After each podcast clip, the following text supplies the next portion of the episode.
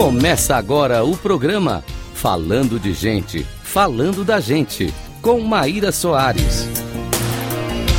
Rádio Cloud Coaching.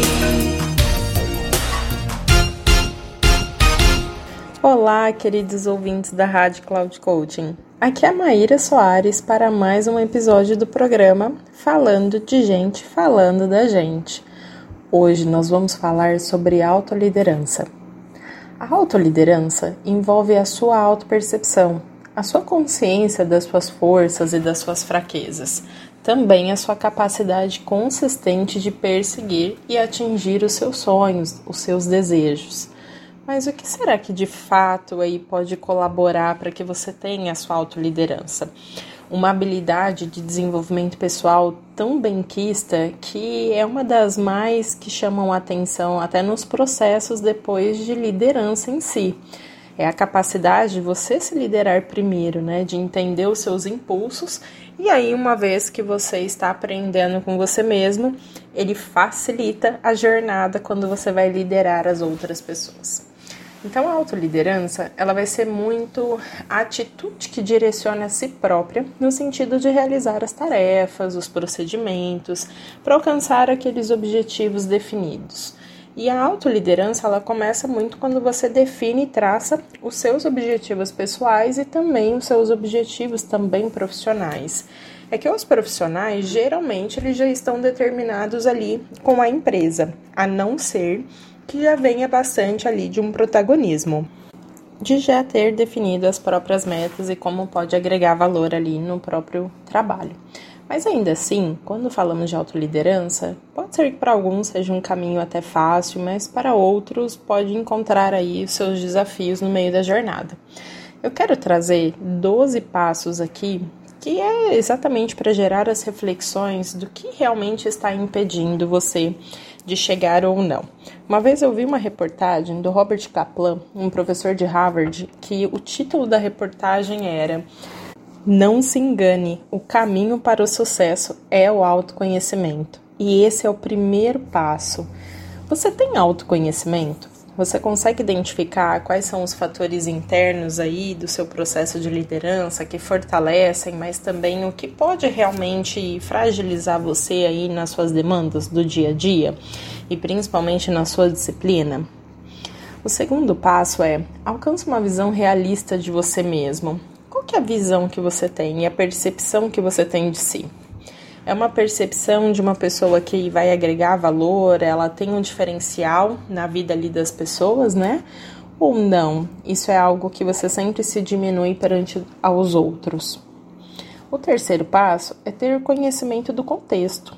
Será que você sabe exatamente onde você está? Quais são as oportunidades desse ambiente? Quais são os desafios desse ambiente?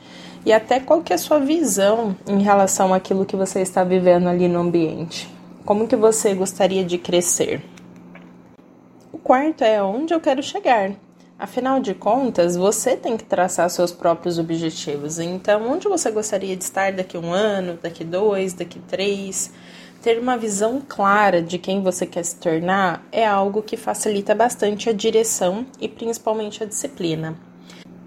O quinto passo é a liberdade. Primeiro, para você se autoliderar, você precisa sentir-se livre, livre de fazer as próprias escolhas, de definir aquilo que vai ser importante e não ficar vivendo aquilo que as outras pessoas acreditam que você deva fazer. Mas é você ter a autenticidade ali genuína para que você realmente encontre o seu próprio caminho, né? O sexto é você ter um planejamento de tudo isso. Você já sabe o seu estado atual, você sabe onde você quer chegar, mas ainda assim, como que você vai trilhar essa jornada? Isso é importante porque é o seu planejamento estratégico pessoal. Você precisa ter esse gerenciamento porque é isso que vai estabelecer os seus comportamentos, os seus hábitos e principalmente ali as suas atitudes diárias. O sétimo é a abertura para o aprendizado. Hoje fala-se muito do lifelong learning, as experiências de vida que vai ensinando a gente. E de certa forma, você sempre vai ter ali um aprendizado contínuo. Então, você está aberto a aprender coisas novas? O que você sente verdadeiramente que precisa agora focar para aprender e se desenvolver?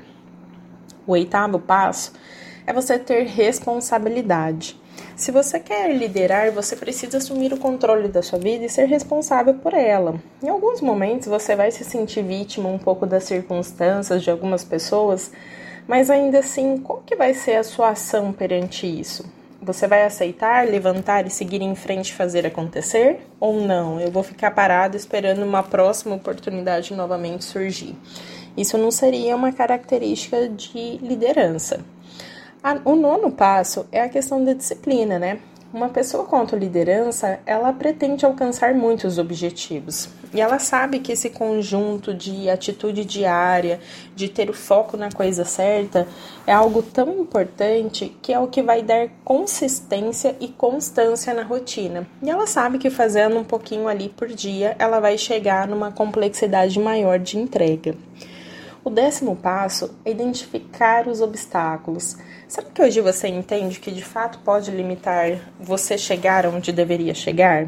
Você sabe quais são as pessoas que talvez te fortaleçam nessa jornada, mas também as pessoas que atrasam um pouco aí o seu tempo?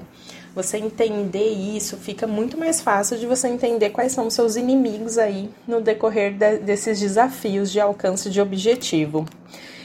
O décimo primeiro passo é rompendo as amarras. Imagina que você se sente bloqueado em alguns momentos, né? E aí isso faz com que você perca o equilíbrio, perca de realizar as coisas de uma maneira mais sustentável. E para isso é importante que você entenda o que pode te bloquear, o que pode fazer com que você não evolua. E isso é quando a gente fala dos obstáculos internos, o que pode impedir você de você mesmo realizar aquilo que você deseja. E para fechar com chave de ouro aqui, é a décima segunda, que é viagem pelo seu interior. Eu até brinco aí quando eu estava no programa do Viagem Interior, que é uma viagem que nunca tem fim. Trabalhar com a gente e olhar para dentro do nosso umbigo, como eu tanto falo, é um desafio, porque é uma viagem como se a gente não tivesse um mapa, né? Não tivesse exatamente uma rota, mas ainda assim é importante então, guie, seja o seu próprio guia. O que você precisa para olhar para dentro, né? A jornada do crescimento pessoal, do sucesso, da felicidade, do encontro da plenitude, ela nunca vai ser fácil, mas ela sempre vai começar pelo seu interior. Enquanto você não descobrir as suas fortalezas, as suas fraquezas, aquilo que te desafia, suas motivações, mas também os seus obstáculos, você nunca vai saber quais são os elementos da jornada aí pela qual você está viajando. Então, se você um dia deseja ser um líder, ou se você já é um líder, mas enfrenta esses desafios aí da liderança, é super importante que você olhe aí para esses passos, que você reflita bastante e principalmente pratique. Faça aquilo que precisa ser feito. Eu acho que esse sempre vai ser o caminho. E também ninguém faz nada sozinho, né? Então, se precisar de ajuda nessa jornada do seu crescimento pessoal, conte comigo também. Você pode me achar nas redes sociais, pelo Facebook, Maíra Soares Master Coach, e pelo Instagram, Mais Soares, underline oficial. Até mais, muito obrigada e até a próxima!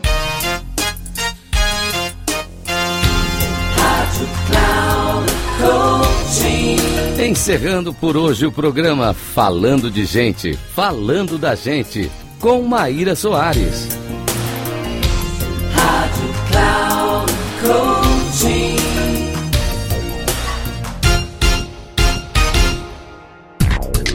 Se ligue, falando de gente, falando da gente com Maíra Soares, sempre às segundas-feiras às 14 horas, com reprise na terça às 17 horas e na quarta às 9 horas, aqui na Rádio Cloud Coaching. Acesse nosso site radio.cloudcoaching.com.br e baixe nosso aplicativo Rádio Cloud Coaching, conduzindo você ao sucesso.